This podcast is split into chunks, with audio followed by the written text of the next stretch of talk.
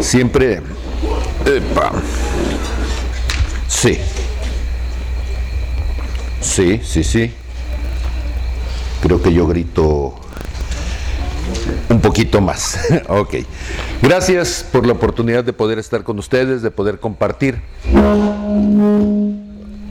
Uno de los asuntos, de las situaciones importantes de la vida es poder entender las cosas de una cierta forma que nos ayude a vivirlas todos los días.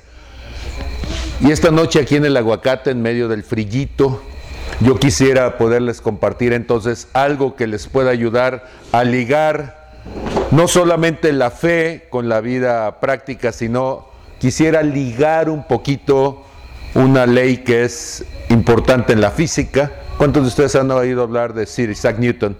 ¿Sí? El del manzanazo en la cabeza, ¿sí? Pues resulta que hay, hay, cosas más allá de un manzanazo en la cabeza y eso es algo que Isaac Newton descubrió. Y una de ellas es la, la llamada tercera ley de Newton. Y la tercera ley de Newton lo que hizo fue mostrarnos algo que desde los griegos ustedes podían encontrar que es el pensamiento mecánico. ¿Podrían decir conmigo pensamiento mecánico?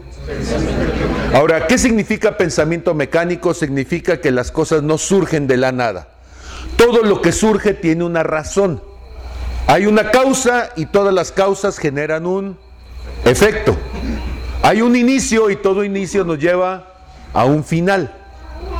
Y entonces, si hay un inicio y eso te lleva a un final, si hay una causa y eso te lleva a un efecto, Newton lo dijo de esta manera, a toda acción corresponde una reacción de la misma magnitud, pero en el sentido inverso.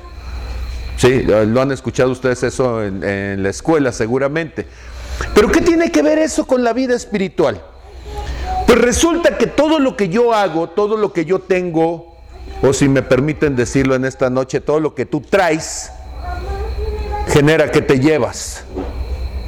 Todo lo que tú traes implica que te llevas. Y hay cosas que tú traes en tu vida y tú no sabes que las traes hasta que te empiezas a dar cuenta de cómo te llevas cosas o cómo te robas cosas o cómo te impactan las cosas en tu vida. Y yo quisiera que me ayudaras a orar para que esta palabra entre en nuestro corazón y tenga un sentido espiritual. Padre, te doy gracias en el nombre de Jesús por lo que tú estás haciendo en la vida de mis hermanos. Gracias Señor porque estos jóvenes que han decidido pasar frío en esta noche lo están haciendo porque tienen el deseo de lo que tú puedas cambiar, transformar y desarrollar en sus vidas. Gracias Padre porque todo lo que tú haces en cada uno de ellos seguramente Señor se va a convertir en vida, vida eterna, vida en abundancia. Y yo te pido Señor que esta noche tu presencia se convierta en vida, en vida eterna en sus corazones. En el nombre de Jesús. Amén, amén y amén. Hay versículos que son versículos que seguramente ustedes han escuchado en más de alguna ocasión y que esos versículos, cuando nosotros los predicamos, a veces está complicado Decir algo nuevo es como querer predicar de David y de Goliat, ¿sí? que desde la escuelita bíblica ya te los han contado y a veces tiene que terminar uno predicando del color de los ojos o del color del pelo o de los buitres que estaban junto al camino cuando David y Goliat. Y otra de las historias que es muy, muy predicada es la historia del hijo pródigo. Ustedes han escuchado algunas diez mil veces la historia del hijo pródigo. Sí, cuando fue, cuando vino las cocas que se compró mientras andaba por allá y todo lo demás. Bueno, pues vamos a ver si la versión de ahora nos puede interesar, ¿sí? Dice en Juan capítulo 15, verso 11. También dijo, había un hombre que tenía dos hijos y el menor de ellos dijo a su padre, Padre, dame la parte de los bienes que me corresponde y le repartió los bienes. No muchos días después, juntándolo todo, el hijo menor se fue lejos a una provincia apartada y allí desperdició sus bienes viviendo perdidamente y cuando lo hubo malgastado todo, hubo una gran hambre en aquella provincia y comenzó a faltarle fue y se arrimó a uno de los ciudadanos de aquella tierra, el cual le envió a su hacienda para que apacentase los cerdos. Y deseaba llenar su vientre de las algarrobas que comían los cerdos, pero nadie le daba. ni tampoco los cerdos. Y entonces volviendo en sí, teniendo conciencia de lo que estaba haciendo, se dijo, ¿cuántos jornaleros en casa de mi padre tienen abundancia de pan y yo aquí perezco de hambre? Me levantaré e iré a mi padre y le diré, Padre, he pecado contra el cielo y contra ti, ya no soy digno de ser llamado tu hijo, hazme como uno de tus jornaleros. Y levantándose vino al padre, y cuando aún estaba lejos, su padre lo vio y fue movido a misericordia y corrió y se echó sobre su cuello y le besó. Y el hijo le dijo, Padre, pecado contra el cielo y contra ti, y ya no soy digno de ser llamado tu hijo. Pero el padre dijo a sus siervos, saquen el mejor vestido y vístanle y pongan un anillo en su mano y calzado en sus pies y traigan el becerro gordo y mátenlo y comamos y hagamos fiesta porque este mi hijo estaba muerto y ha revivido o ha resucitado y se había perdido y es hallado y comenzaron a regocijarse y ustedes conocen la historia. A ver si, si logro mantenerme por aquí. Ok, parece ser que sí. Parece que si habla de un lado se escucha más fuerte. Si habla Sí. escucha más Ok, este es el lado sordo. A ver, este es el lado que se escucha. Ok, ¿este es el sordo? ¿O este es el que se escucha? Sí, este es el, este es el bueno. ¿Y por qué no me dan un micrófono que sirva mejor? No está más fácil.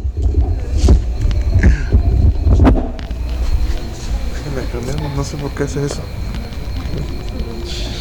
¿Es de los tuyos o es de los Es de míos? los míos. El micrófono.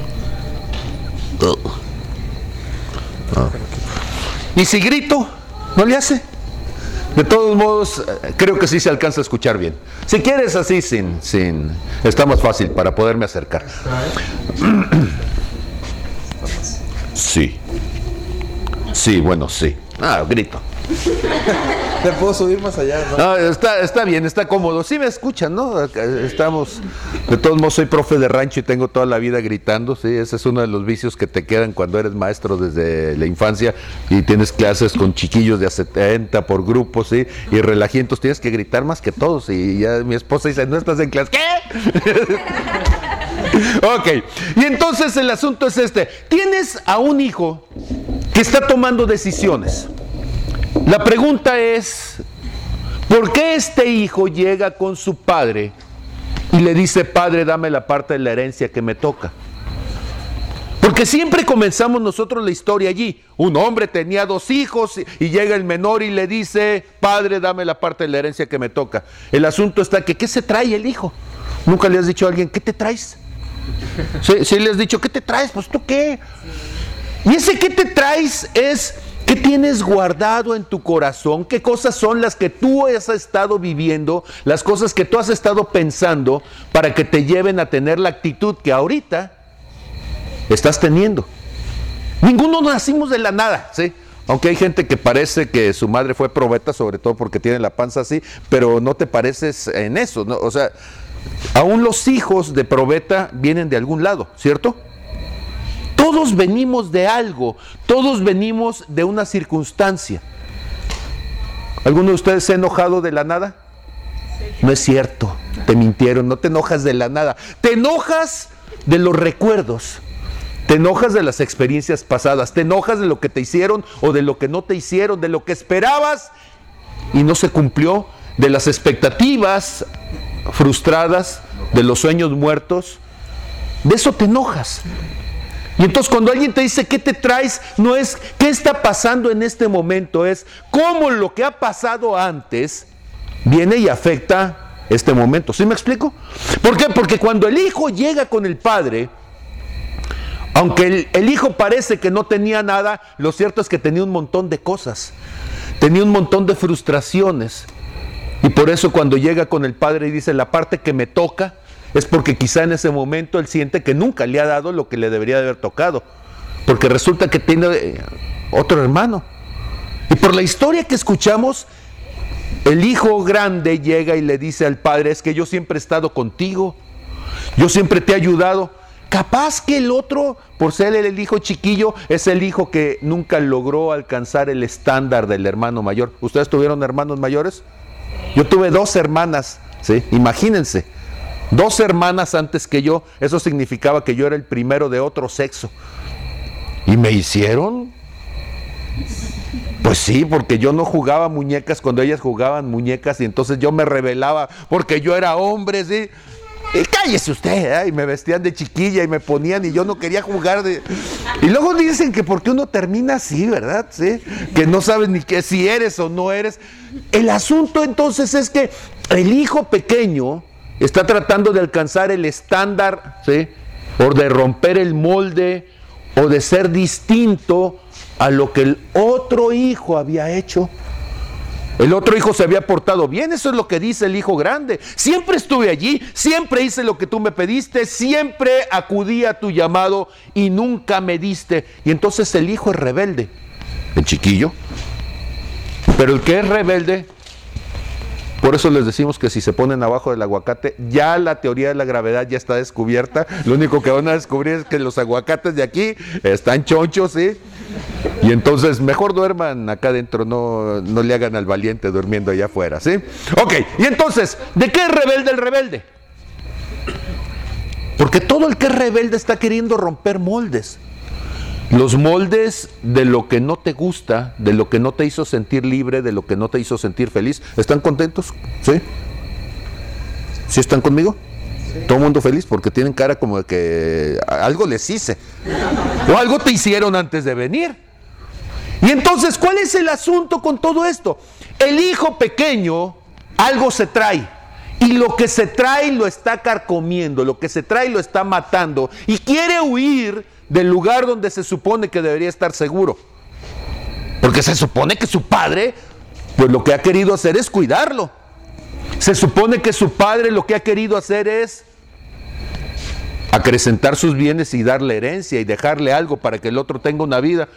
Pero él no lo entiende. Porque el que está herido no entiende lo que sucede, lo que entiende es lo que su herida le dice. ¿Has tenido alguna vez un prejuicio con alguien? ¿Sí? ¿Alguna vez alguien moreno te lastimó? Y volteas para atrás y dices, ahí está, ahí está, mira, velo. El que se viste de amarillo a su belleza se atiene, ¿eh? Y entonces tú volteas y lo ves y si se parece al que te lastimó, aunque no sea él, pero le tienes miedo también a él. ¿Por qué? Porque así reaccionamos, reaccionamos conforme a nuestros recuerdos, reaccionamos conforme a las cosas que nos hirieron. Y entonces lo que te traes es lo que define tu vida. A toda acción corresponde una reacción. Y la acción es lo que sucedió, lo que pasó en el pasado, lo que se quedó allí. Y que tú dices es pasado, pero no es cierto. Porque el pasado se convierte en un presente mientras no lo resuelves. Y determina el resto de tu vida. A mí me violaron a los cuatro años. Lo cierto es que ni me acordaba. Pero yo no sé por qué yo le tenía miedo a las personas. O sea, yo fui un chiquillo muy sensible, muy aislado. Dicen, oye, si te violan, ¿cómo no te vas a aislar? ¿Sí? Y si la persona que te viola es de tu familia, pues ¿cómo vas a tener raíces familiares cuando los que te suenan son los de casa? ¿Va conmigo? Pero tú no lo entiendes todo eso, porque todo eso se va enmascarando en conductas, en actitudes, en cuestiones culturales. Tú no sabes por qué, porque estabas muy chiquillo para entenderlo, pero te da dificultad acercarte con las personas, te da dificultad creerle a alguien, te da dificultad ser abierto. ¿Te han traicionado alguna vez? Por eso te cuesta trabajo confiar en otros. ¿Sí? ¿Han mentido de ti? Por eso te cuesta trabajo creer que alguien puede ser honesto. Y entonces para cada reacción que tú tienes, resulta que hubo una acción previa, que cuando empiezas a revisarla, esa acción previa es la que está causando esa herida por la cual tú no puedes hacer muchas cosas. Ahorita está haciendo frío y mi esposa, que siempre le gusta estar en medio de la chorcha, no está. ¿Sabes por qué? Porque hace como año y medio, dos años, se fracturó y le pusieron una placa en, en el tobillo y cuando hace frío, ¿sí? si de por sí las fracturas duelen, ahora la placa que es de metal se enfría y el dolor es tremendo porque está atornillada a sus huesos. Y entonces Yo nunca pensé que ella se fuera a ser hogareña. Mire las cosas. y ahora la hogareña es ella. Hace frío y ya está metido. Sí, pero hasta que uno entiende la historia y hasta que uno entiende lo que sucedió antes, puedes entender por qué la persona se comporta de una cierta manera ahora. Vamos bien con la historia, ya los perdí. Y el chiquillo llega con el papá y le dice, ya no quiero estar aquí. Ya no quiero estar en mi casa, ya no quiero estar en las relaciones, ya no quiero estar con mi hermano grande y ya no quiero estar contigo que siempre me estás diciendo que el hermano grande ¿sí? se porta bien, le echa ganas y que yo sea como el hermano grande. Y dice el más chico, no quiero ser como él, quiero ser diferente. Pero es que si tú vas a cualquier lado, uno se pregunta, ¿y por qué no se quedó allí en el mismo rancho, en el mismo lugar y con la misma gente? Eso suena como canción de Juan Gabriel, ¿verdad? Y él dice, no, pues porque eh, todo mundo sabe quién soy aquí. Soy el hermano menor de mi hermano y soy el hijo de mi padre y no quiero eso. ¿Qué quiero? ¿Cuántos de ustedes han querido ser diferentes alguna vez? ¿Sí? ¿Te has puesto a pensar que cuando tú estás queriendo ser diferente, en realidad quizá lo que estás queriendo es huir de lo que ha sido cotidiano en tu vida? ¿Quieres ser diferente porque no quieres ser igual a lo que te lastimó? A lo que te sientes no valorado, cuando te sientes no apreciado, cuando te sientes no identificado. Yo no sé. No estoy psicologiando, ¿eh? pero pues ustedes cárvele y díganme, ¿por qué queremos ser distintos? Y entonces ser distinto implicaba ir con el Padre y decir, ya no quiero nada que ver contigo, ¿sí?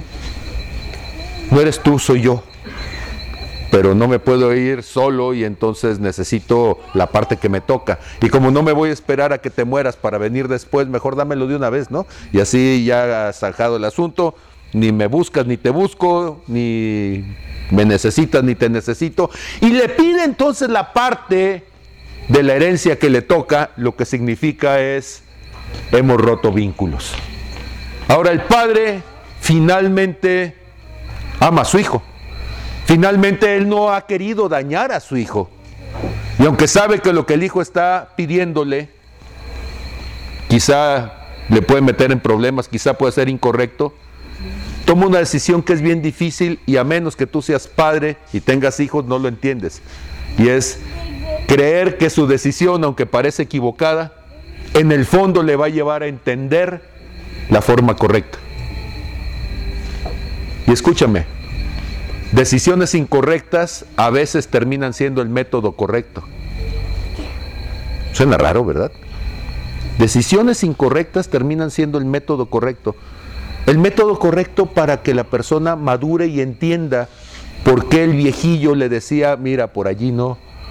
Pero el otro quiere decir, toda la vida me has dicho dónde sí, toda la vida me has dicho cómo, tú por un lado, mi hermano por el otro lado, estoy harto y ya no quiero dame la parte que me toca. ¿Y qué hace entonces? Empieza a sacar y a manifestar lo que durante años había estado oculto. Te tengo una mala noticia, no bueno, no sé si sea buena, ya depende de ti. Y es que todo lo oculto sale a la luz. ¿sí? Si del lechón más que el grano, ¿qué será cuando marrano? ¿sí? Y espérate que crezca, ¿sí? Cada uno va a terminar haciendo y mostrando lo que traes dentro. No es amenaza, no es amenaza, es simplemente la ley de la siembra y la cosecha. ¿sí? Entonces, ¿qué significa eso? Todas tus amarguras, tarde o temprano, se convierten en actitudes, tarde o temprano se convierten en decisiones torcidas, tarde o temprano se convierten en prejuicios. ¿Por qué? Porque en medida de que el corazón va guardando cosas, eso te lleva a interpretar lo que está a tu alrededor de una cierta manera. Suena trágico, ¿verdad? Ahora, puede ser que yo parezca que estoy equivocado. No, las neurociencias nos enseñan que todos los recuerdos se tornan significativos en la toma de decisiones. Y entonces si algo en tu infancia te parecía agradable, ¿sabes qué va a suceder? El resto de tu vida Tú vas a decir, eh, ay, es que eso es agradable, eso me gusta. Y uno le dice, ¿y por qué te gusta? Pues no sé, me gusta. Sí, pero hasta que empiezas a revisar la historia de la persona, fue porque en el contexto de su seguridad lo probó, lo olió, lo escuchó, algo tuvo que ver que lo marcó significativamente, pero también funciona en contra. Si algo fue incómodo, molesto, doloroso, tú dices, no, gracias, no lo quiero, pero no te va a pasar nada y tú dices, no, no sé por qué, pero no me gusta, no lo quiero. Sí. Y entonces el mundo está distorsionado con tus malos recuerdos, con tus heridas. El chamaco está pensando que corriendo de su casa se va a librar de lo que trae dentro. ¡Ja! ¿Sabes que eso es horrible? Porque es como querer, ¿sí? Correr de tu sombra como Peter Pan. No se puede, ¿sí? O sea, a donde vas, te sigue. Y los malos recuerdos son la sombra de tu pasado. Y tú tratas de escaparte y a donde te escapas volteas y ahí sigue la sombra caminando junto a ti. Ahora dices, pues tendría que cortarle la sombra. ¿Se puede cortar la sombra? ¿Nunca han estado sin sombra? La única forma en que yo pude librarme de mi sombra fue cuando conocí a un amigo que es fotógrafo y quería tomar fotos. ¿eh? ¿Y saben qué hizo? Pues iluminas por todos lados. Porque cuando tú tienes iluminación por todos lados, ¿qué sucede? No hay sombra. Yo sé que eso suena un principio muy tonto, pero déjame preguntarte, ¿qué eres de tu vida? No dejas que el Señor las ilumine. Porque a contraluz, las áreas donde la luz de Dios no ha llegado, son las áreas en donde las sombras te persiguen. ¿Sí? Y decir que algo está iluminado significa que está expuesto, que está a la vista. ¿Sí? Y eso permite entonces que no haya un lado oscuro. Ahora yo sé, yo sé que hay gente que es como la luna. No digo por lo panzón, no, no, sino porque la luna, su rotación, curiosamente, se ajusta a la rotación de la Tierra. Y por eso, de una manera muy curiosa, y además de que tiene un centroide, de la luna solamente conoces un lado, ¿cierto? Y hay un lado oscuro que nadie lo ve. Bueno, sí, los estos Robocops y todas esas cosas de los Transformers, ¿no? son los que vienen del lado oscuro de la luna. Y yo no sé cuántas cosas más. Pero hay gente que es como la luna. Tú tratas de conocerla. ¿Sí? ¿Me ayudas? Sí, párate aquí, por favor. Sí. Y entonces tú tratas de conocerlo, me vas a dar el frente, ¿sí? Tratas de conocerlo y uno trata de dar la vuelta. ¿Y qué hace la luna? y uno dice, hola, ¿cómo estás? Ah, ¿Sabes que hay gente que hasta se casa? Porque toda la vida y todo el noviazgo y toda la amistad, lo único que vieron fue el lado de frente, pero luego se casan, ¿sí? Y no sabe que el otro es pornógrafo, no sabe que el otro es violento, no sabe que el otro es mentiroso, hasta que un día te enteras de lo que hay en el lado oscuro de la luna. Gracias. ¿Me estoy explicando? Y uno dice, es que si lo escondo. Bueno, resulta que el muchacho cuando se fue a su casa terminó siendo, ¿saben qué? ¿Saben qué terminó siendo el hijo cuando se fue a su casa? Lo que era en su casa. Nada más que no se veía. Pero le quitaste los límites, le quitaste las inhibiciones. ¿Y qué terminó haciendo? Lo que siempre quiso hacer pero que la estructura, la presencia del papá que le decía no lo hagas, la, presencia del hermano chismoso que decía, si lo haces le voy a decir a mi papá. Y entonces cuando ya no estuvo el papá, cuando ya no estuvo el hermano, cuando ya no tuvo nadie que le dijera no lo hagas y cuando tuvo la lana para hacerlo, ¿qué hizo? Pues lo que siempre había querido. ¿Y qué quería? ¿Qué quería? Pues tú lo revisas y lo que él quería era destramparse. Toda la vida quiso destramparse y no podía porque le decían no te destrampes. Y en cuanto le quitaron ¿sí? los límites, que le abrieron las puertas, lo que hizo fue lo que siempre había querido. Una pregunta. ¿Cuántos de ustedes han querido sacarse alguna vez la lotería?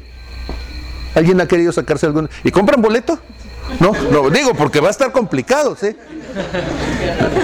Ahora, yo sé que me va a decir que la, comprar boletos de la lotería no es bíblico. Bueno, revisen Proverbios 16, 31. ¿sí? Dice que el hombre echa la suerte sobre su regazo, mas Dios es el que determina el fin de ella. ¿Qué quiere decir eso? Que si Dios quiere que te la saques, te la vas a sacar. Y si no quiere que te la saques aún comprando, no te la vas a sacar. ¿sí? Yo para demostrar ese versículo tengo años que como, ¿qué será? Una vez cada dos, tres meses compro melate. No pasó, pero lo compró. Y no me he sacado, tengo 20 años comprando el melate y, y no me lo he sacado, ¿sí? Ahora, ¿qué sí me he sacado? Me he sacado desde reintegros de 10, 15, 20 pesos y no los cobro. Digo, ah, no, señor, todo nada. O sea, tampoco vamos a andar ninguneando. Y compro el mismo boleto de todos los días, ¿sí? Siempre es el mismo boleto, para que no se me olvide y para poder checar rápido porque luego no me aprendo el número. Pero ¿cuál es el asunto? El asunto es que esto me lo preguntó alguien cuando yo tenía alrededor de unos 25, 30 años. ¿eh? ¿Qué harías si te sacaras la lotería? La primera cosa es que alguien diría, no, pues nunca me la ha sacado, no sé. ¿Sí? Yo contesté eso y dijo, bueno, pues es que piénsale. La segunda cosa es, si nunca compras boleto, ¿cómo vas a saber? Y entonces se convirtió en un, en un trato con Dios y, y conmigo, ¿sí? Y después de pensarlo un rato, yo dije, ya sé qué haría. Lo mismo que estoy haciendo ahorita, pero más rápido. ¿Sí? ¿Qué estás haciendo ahorita? Con dinero lo harías más rápido. Imagínate una pantalla grande para ver pornografía. Sí, ¿no? O sea, tamaño sí. Sí, pues con la del teléfono pues no se ve así grande. Todo. ¿Por qué? Porque finalmente terminas haciendo lo que haces, solamente que con más capacidades, ¿eh? Y si en la bicicletilla, ahí andas, no, pues ahora imagínate en un motorzón, ¿sí? ¿a poco no? Si con cinco pesos te atragantas de papitas, ahora imagínate con dinero. ¡Ah! Hasta reventar. ¿Por qué? Porque realmente decir que vas a tener dinero es decir que voy a tener. Sí, la oportunidad de hacerlo sin límite. Sí, hay gente que se droga y, por kilos, sí, hasta mete la cabeza. ¡ah! ¡ah! sí. Ahora, lo digo en buena onda, sí, porque yo he tenido amigos que cuando tienen dinero se vuelven locos, no saben qué hacer. Sí. Pero finalmente terminan haciendo aquello que está en su interior. ¿sí? La gente diría, ay, yo viajaría.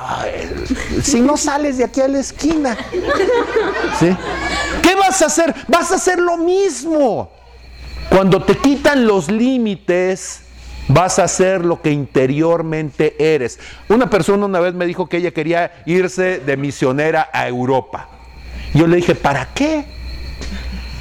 Para salvar almas. No salvas a nadie aquí. O sea, vas a ir a hacerte tarugo ya porque es lo que haces aquí. ¿Sí? Y yo sé que suena horrible, pero el que es perico. Entonces el problema no es el lugar, el, el problema es el color de tus plumas. ¿sí? ¿Qué en donde estás? Y si te movemos vas a hacer lo mismo. Y si te quitamos el freno, vas a hacerlo más grande. ¿sí? Y entonces el dinero es un, un potenciador de tu capacidad o de tu pecado. Si eres un estúpido, te vas a volver un gran estúpido. ¿sí? Y va a resaltar tu estupidez en las redes sociales y va a resaltar. ¿Por qué? Porque lo único que hace es llevarte al límite. ¿Qué hizo el joven este que le dijo a su padre, sí, ya no quiero límites? ¿Qué hizo? Fue e hizo aquello que siempre anheló. O sea, uno escucha la historia y uno dice, pobre muchacho, no. Terminó haciendo lo que en el fondo siempre quiso hacer. Y qué bueno que el padre se lo dio. Un amigo mío murió porque su hijo le pidió algo para poder salir con sus amigos. Eh, La conducta del hijo no había sido muy buena últimamente y él se lo negó. Agarró un cuchillo, primero un bat y se lo sonó a batazos, ¿saben del caso? Y después lo acuchilló, ¿sí? Y cuando llegó su hermano, estaba todavía ¿sí? desangrándose, estaba vivo, pero como le había cortado la garganta no podía hablar y nada más le pudo... Cuando hicieron las investigaciones había sido su hijo, porque no le dio lo que quería. Y a veces nosotros teologizamos mucho porque el padre le dio, capaz que le vio ojos asesinos y dijo, no, mejor que se vaya, antes de que me lo quite. Y entonces esto se está poniendo dramático, porque realmente tú eres lo que eres. ¿Puedes decir conmigo, yo soy lo que soy? A ver otra vez. Aunque me maquille. Sí, y no tengo nada contra el conjunto de las muchas letras. Pero tú eres lo que eres aunque te maquilles. Y eres y vas a manifestar aquello en lo que te has convertido por más que lo escondes. Lo que te has convertido es lo que has guardado en tu corazón. Y este muchacho había guardado en su corazón resentimientos, había guardado en su corazón frustraciones, había guardado en su corazón envidias, había guardado en su corazón sueños, anhelos. Y con la lana en la bolsa fue a donde nadie lo conociera para que nadie me diga nada. Porque hay días en donde no quieres que nadie te diga nada. Ah, bueno, ándale pues. Y va donde nadie le dice nada y llega con el dinero en la bolsa y lo que al padre quizá le costó toda una vida, él en una sentada se lo echó, ¿sí? Porque siempre es más fácil ganarse el dinero que no te ha costado, de veras. Pero ya cuando te cuesta, a uno le tiembla la mano, ¿sí? Porque sabes lo que te cuesta. Y él en un rato se lo acaba. Además, para poner trágica la historia, dice el Señor Jesús que el lugar donde estaba tuvo una crisis, no sabemos si hubo pandemia o si hubo una recesión económica, solamente hubo sequía o hubo un algo, pero todos aquellos en donde él podría haber confiado, nadie tenía con qué ayudarle. Yo creo que con eso el Señor Jesús estaba queriendo decir, y llegó un perro y lo orinó todavía, ¿sí? Para que digas todas las desgracias posibles, llegó hasta... ¿Hasta dónde llegó? ¿Sabes hasta dónde llegó? Hasta dónde vas a llegar tú. Entonces, ¿cómo? A eso. No, no, cada uno llega hasta donde te lleva tu corazón. Ah, qué caray. Otra vez está grave esto, ¿sí? ¿Cuántos de ustedes quieren triunfar? ¿De veras hay triunfo en tu corazón? Porque el corazón te va a llevar hasta donde tú estás. Toda acción corresponde a una reacción de la misma magnitud en el sentido inverso. Y entonces, ¿a dónde llevo yo? ¿Cuántos de ustedes estudian si no hay examen? Ah, entonces tú vas a ser un miserable fracasado toda tu vida. Discúlpame. ¿Por qué? Porque si estudias, nada más cuando alguien te está poniendo la pistola en la cabeza para decirte estudia, pues vas a ser un inútil fracasado. Porque hay fracaso en tu corazón. ¿Cuántos de ustedes estudian por aprender?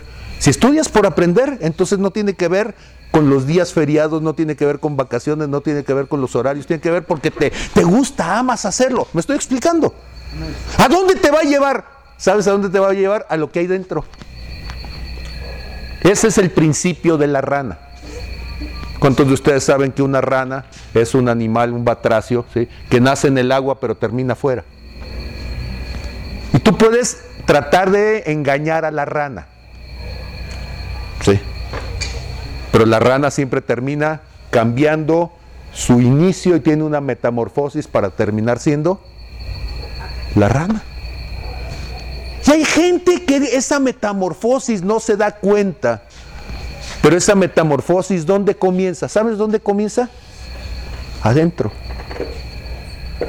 Y hasta que tú no cambias lo que está en tu corazón, tú terminas siendo lo que finalmente has determinado en su corazón ser.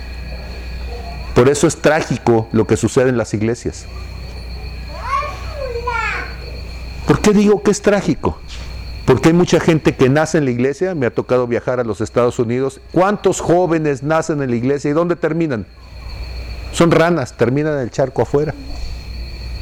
No se quedan porque nunca fueron de allí. Su corazón nunca estuvo allí. ¿Van conmigo? Sí. Ahora yo tengo una ventaja tremenda. Yo vengo de afuera. O sea, yo metí la pata, yo fui hijo pródigo, yo comí algarrobas. Bueno, no algarrobas, pero sí comí alimento de perro. ¿Sí? Y sí pasé hambre, y sí dormí en el suelo, y sí viví en casa de cartón. Aunque mi familia era una familia con posibilidades, ¿qué hace un hijo de un médico, ¿sí? del director de un hospital, durmiendo en una casa de cartón con una letrina? ¿Cómo fue que llegué allí? Como el hijo pródigo diciendo, Padre, no quiero vivir en tu casa. Quiero ir a un lugar donde nadie me conozca y valerme por mis propios medios. Y entonces me tocó irme a Michoacán y viví en la zona de Zitácuaro, entre indígenas mazaguas. Y estuve viviendo en una casa de cartón. Y mi cuarto, vivía con unos amigos que me dieron chance de estar con ellos. Mi cuarto era el que quedaba junto a la letrina, en un terrenito chiquito. Toda la casa era un terreno como de este tamaño, imagínense ustedes, de 4x4. Ah, sí, aquí son, digo, son 8x8, sí, más o menos. Y en ese pedacito, ahí estaba toda la casa y ahí estaba la letrina, sí, porque no había drenaje. Y todas las noches, yo le tengo un miedo espantoso a los gusanos, no sé si ustedes le tienen un miedo espantoso a los gusanos, porque en la noche una vez me saqué uno de la oreja, ¿sí? De que se subían así de la letrina, iban saliendo y entonces de repente se me metió en la oreja y ya sentí que algo se movía y me lo saqué y desde ese momento cada vez que algo me tocaba la oreja yo despertaba. ¿A poco no tienen miedo ustedes así?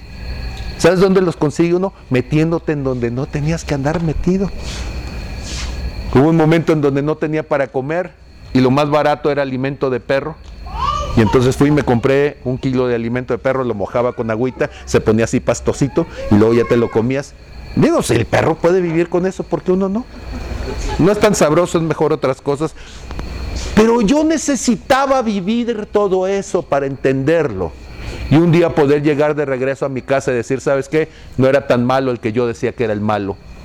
Y no eran tan malas las reglas cuando yo decía que eran malas. ¿Van conmigo? ¿Saben ustedes que la paga del pecado es muerte? Bueno, ok, cambiémosle los términos. Las consecuencias de obrar equivocadamente son destrucción. Y con eso ya suena causa-efecto, ¿verdad? Cuando tú haces algo que no es correcto desde el principio, vas a obtener resultados dañinos, negativos. Yo soy maestro en metodología. Una de las cosas que yo aprendí como lo dice Alberto Einstein, es que si tú quieres obtener resultados distintos, ¿qué necesitas?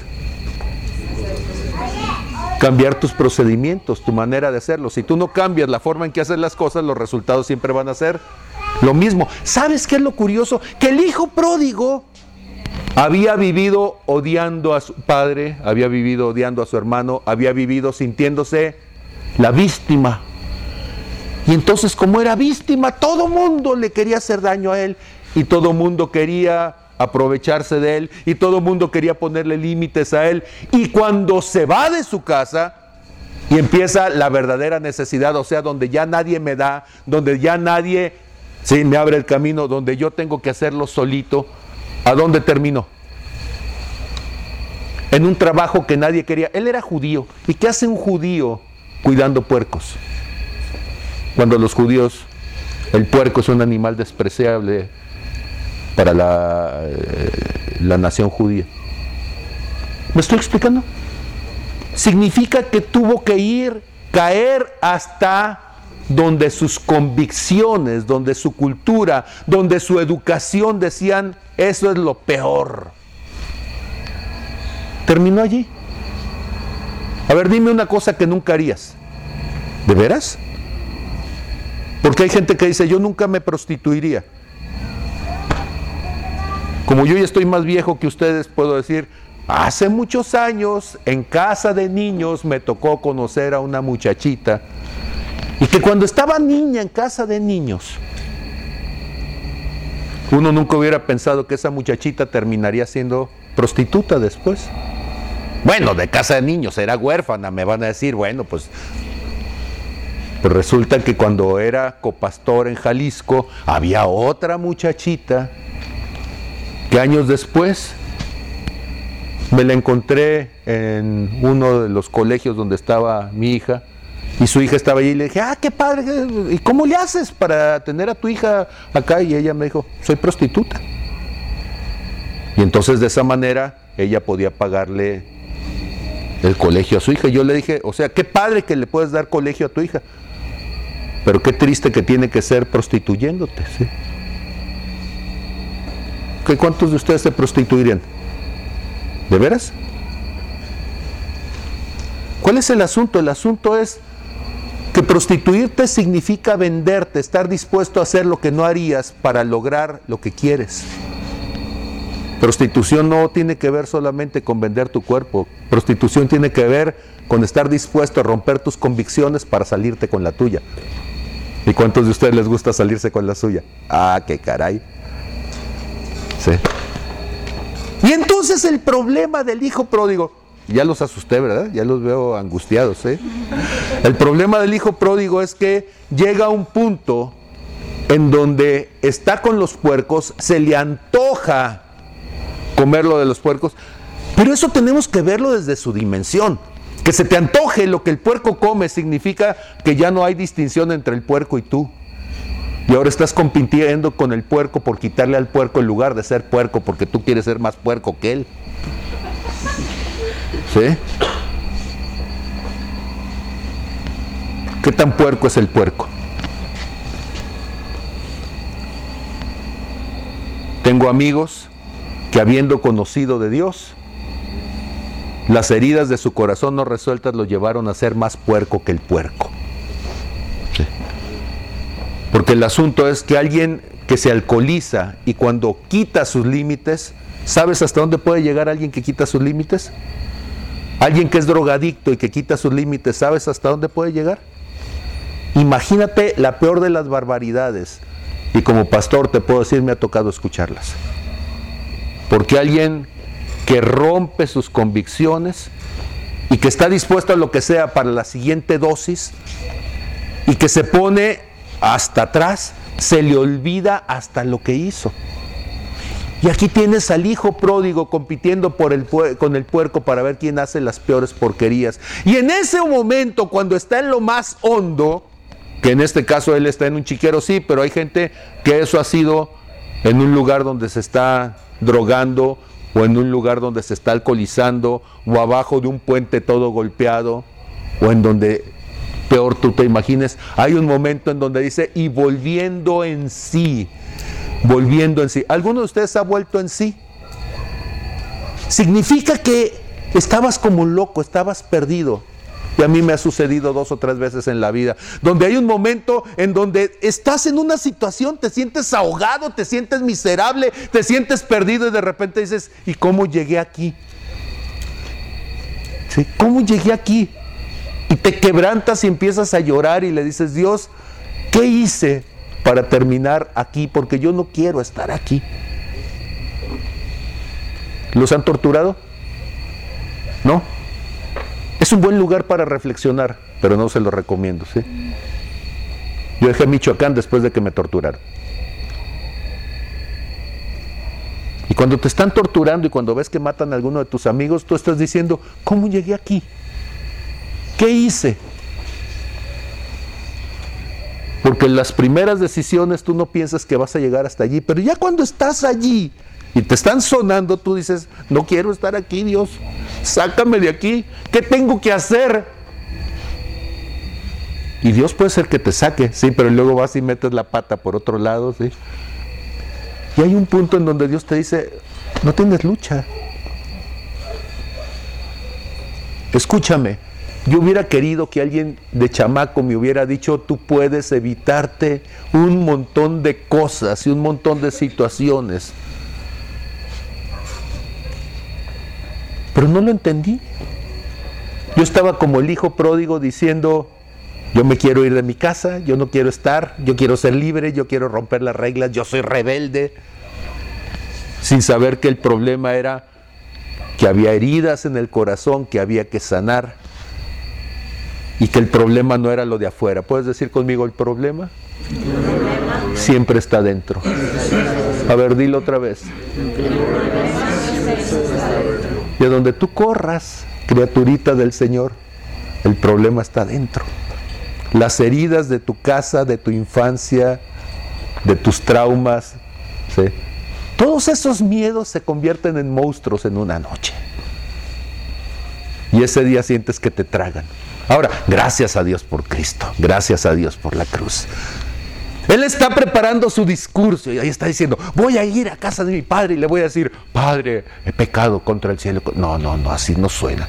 Tengo que decirlo, Padre, he pecado contra el cielo. No, no, no tengo que decir, Padre, porque hasta ensayamos la lágrima, hasta ensayamos el arrepentimiento. Cuando alguien va a llegar con Dios, hasta ensayamos la manera de decir ¿sí? algo para que la persona entonces lo voy a convencer. Déjame decirte una cosa, a Dios no necesitas convencerlo. Dios está bien convencido. El que necesitas convencerte eres tú. ¿Van conmigo? ¿Sí? Y entonces cuando Dios te pregunta, ¿qué estarías dispuesto a hacer? Y uno dice, subiría a la cumbre de un monte, mataría a un dragón, Señor, atravesaría los... Y Dios dice, ¿estarías dispuesto a dejar de ser orgulloso y mentiroso? ¿Estarías dispuesto a poder decir, perdóname? Porque eso es más difícil que matar un dragón y que subir hasta la punta del cerro, ¿sí? decir, me equivoqué, la regué te mentí. ¿Sabes qué me costó a mí la oportunidad? Dios me preguntó, ¿estarías dispuesto a ir a la cruz? ¿Cuánto te cuesta? A mí Dios me dijo, ¿estarías dispuesto a ir a la cruz? Yo pensé que era un martirio, sí, que me iban a agarrar. Y no, no, no, no. A la cruz y arrodillarte y decir, Señor, te he mentido. No soy la persona ni que los demás piensan, ni que yo quisiera ser. Soy mentiroso, soy orgulloso, soy soberbio, soy manipulador. Y la lista se va larga. ¿sí? Dios dice, ve a la cruz. Crucificado juntamente con Cristo. Y que ya no vivas tú, sino que Cristo viva en ti. Ahora, el muchacho este estaba con su discurso, pero cuando va hacia la casa de su padre, el padre ni siquiera lo deja llegar y decirle todo el discurso, ¿sí? Y el otro estaba, no, padre, espérate, tengo algo preparado para ti. No, mi hijo, qué bueno que llegaste, ¿sí? Y lo abraza y el otro, pero es que yo tenía preparado, cállese, mi hijo, ¿sí? Y le dicen entonces. A los criados, a los sirvientes, a los colaboradores, vístanlo para que se vea como mi hijo porque ya no parece, parece un indigente, trae las rastas todas desde duras y los pelos tiesos y apesta a puercos, ¿eh? y está flaco, ojeroso, cansado y sin ilusiones. esa era una canción también de los 70. ¿eh? ¿Y cuál es el asunto? El asunto está de que ya no parece mi hijo, parece un miserable por diosero. Y yo quiero que parezca mi hijo. Y le cambian las vestiduras, le cambian lo que está afuera pero escúchame, lo más importante es que Él está dispuesto a cambiar lo que hay. ¿Dónde está el problema? Escúchame, a mí no me importa qué hayas hecho. Es más, si me dices o no me dices, me tienes sin cuidado. Pero quien debe de importarles a ti, lo que guardas adentro, lo que nadie sabe, pero tú sí sabes. Porque tarde o temprano en eso te convertirás. Lo que más ocultas, lo que más odias, a toda acción corresponde una reacción. ¿Sabes que Pascal entendió eso? Y después pudo entender cómo la compresión de los gases lo que hacía es que provocaba un efecto de liberación. Y entonces, cuando tú estás presionando algo como un resorte y lo presionas y lo presionas y lo presionas para que no se vea, entre más lo presionas, ¿qué estás haciendo? Lo estás preparando para que llegado un momento, truene. Ese es el principio del Big Bang. Mete toda la materia del universo en un solo punto, concéntrala, condénsala y ¿qué tienes? Una hiperexplosión. Y hay gente que así le truena la vida. ¿Cómo estás? Bien, ¿qué pasa? Nada. Y están comprimiendo todo en el corazoncito, en el corazoncito, en el corazoncito. Y un día, ¿quién sabe qué le pasó? ¿Sabes qué le pasó? La presión interior fue mayor que la presión exterior No hubo manera de contenerlo y tronó. El hijo pródigo tronó con los puercos, pero entendió que su lugar era en la casa del papá. El hermano mayor nunca había salido y ese siguió siendo un miserable. Y cuando ve que el otro llega, en lugar de decir, Dios hizo algo, Dios lo cambió, ya este es diferente, ¿sí? No es el chiquillo soberbio que está a la defensiva, que se la pasa sintiéndose víctima. No, cambió, es diferente, su actitud es diferente. Pero el otro está diciendo, Padre, a mí no me mataste el borrego, a mí, ¿sí? ¿Con eso qué quiero decir? Porque tú puedes decir, mm, es que yo nunca he hecho eso. Es que en realidad yo soy una buena gente. Déjame decirte que esos son los peores. ¿Sí? Porque por un lado tienes el rebelde y por otro lado tienes el juicioso. ¿Sí? El que nunca se bajó a ese nivel. El que siempre estuvo en el estándar del bien portado. Pero que en el fondo hay juicio, hay rechazo. Yo no sé de dónde vienes tú. Y por eso esta noche yo te preguntaría, ¿y tú dónde estás? ¿Sabes dónde estás? Fíjate lo que traes y fíjate a dónde te puede llevar. Pero esta noche Dios quiere hacer algo contigo y por eso es esta actividad. Tú no estás condenado a tener un futuro miserable. Tú puedes tener un futuro glorioso. Pero el costo es que estés dispuesto a ir a la cruz. La única manera de ser una nueva criatura, ¿sabes cuál es? ¿Nunca han ido ustedes a un lugar donde reciben baterías viejas? ¿Al cambio? ¿No? Les falta mundo, muchachos. Ahora, tú llegas con una batería que no sirve. ¿Sí? La entregas, das la diferencia y te llevas una nueva que no tiene nada que ver con la batería vieja. ¿Sí? Pero allí afuera dice baterías, ¿cómo dice? Al cambio. O sea, usted necesita traer la batería vieja y nosotros le vamos a dar la nueva. Y tú dices, ¿hay gratis? No, todo tiene un precio. ¿Quieres vida? Te va a costar vida. Esa es la moneda de cambio. ¿Quieres la vida de Jesús? Te va a costar la tuya, pero es al cambio. Oye, ¿no puedo tener las dos? No. Si no tienes, si no es el cambio, ni una ni la otra, porque tú piensas que eres dueño de la tuya, ni es cierto, eres un miserable esclavo, ¿sí? ¿A poco no es cierto? ¿Saben eh, ustedes? Ahora en la mañana preduqué sobre adicción. La palabra adicción viene del latín adictio, que significa, ¿sí? bueno, primero, adicio significa agregar, por eso adición en las matemáticas es ir acumulando, pero adicción, ¿sí? Adictio significa cuando tú te adjudicas algo, o sea, el límite es aquí, esto es lo tuyo y tú dices, pero es que yo quiero aquello, matanga, dijo la changa y me lo llevo. Ah, eso se llama adicción, cuando rompen los límites para favorecerte a ti. Y el problema con la adicción es que no es a las drogas, la adicción es a querer tener lo que no me toca. Esa es la adicción. Romper el límite para aprovecharme de ello, esa es la adicción. Y si tú eres adicto a una cosa, eso te va a llevar a ser adicto a otras cosas. ¿Alguno de ustedes es adicto a salirse con la suya? ¿Sí? ¿Alguno de ustedes es adicto a tener la razón?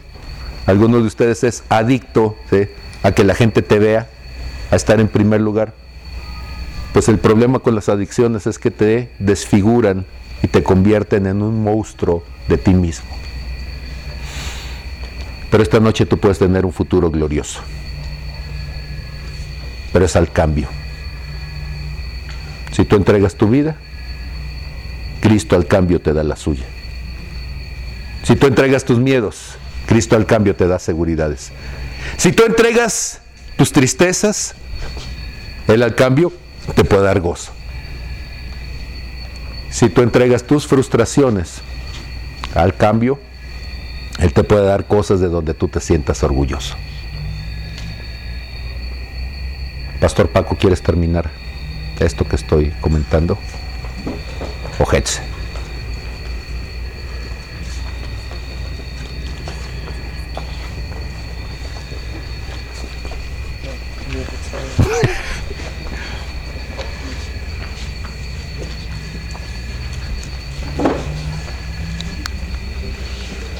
Todo es al cambio. ¿Cierto, pastor? Cierto. Y es por eso que el día de hoy Dios quiere cambiar muchas cosas.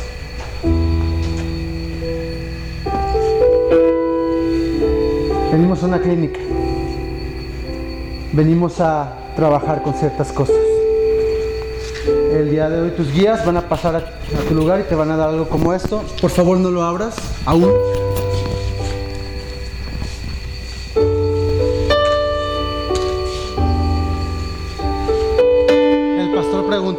Clave. ¿Cómo estás tú? Si yo te pregunto cómo estás, ¿qué respondes, Dube? ¿Bien? ¿Sí o no? ¿Sí o no? El pastor cuando, cuando, cuando nos hemos visto antes, nos preguntamos muchas veces, ¿y cómo estás, Isael? Bien. ¿Y cómo estás? Bien.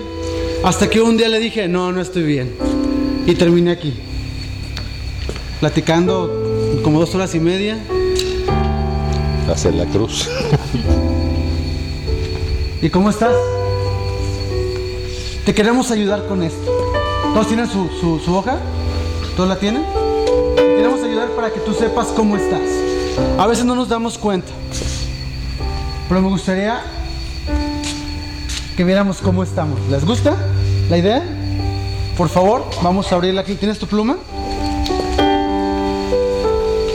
Vamos a abrir la hoja. Por favor, no te asustes. Por favor, seamos respetuosos. Absolutamente nadie tiene otro lugar donde ver más que a su hoja. ¿Va que va? Bueno, pues aquí tenemos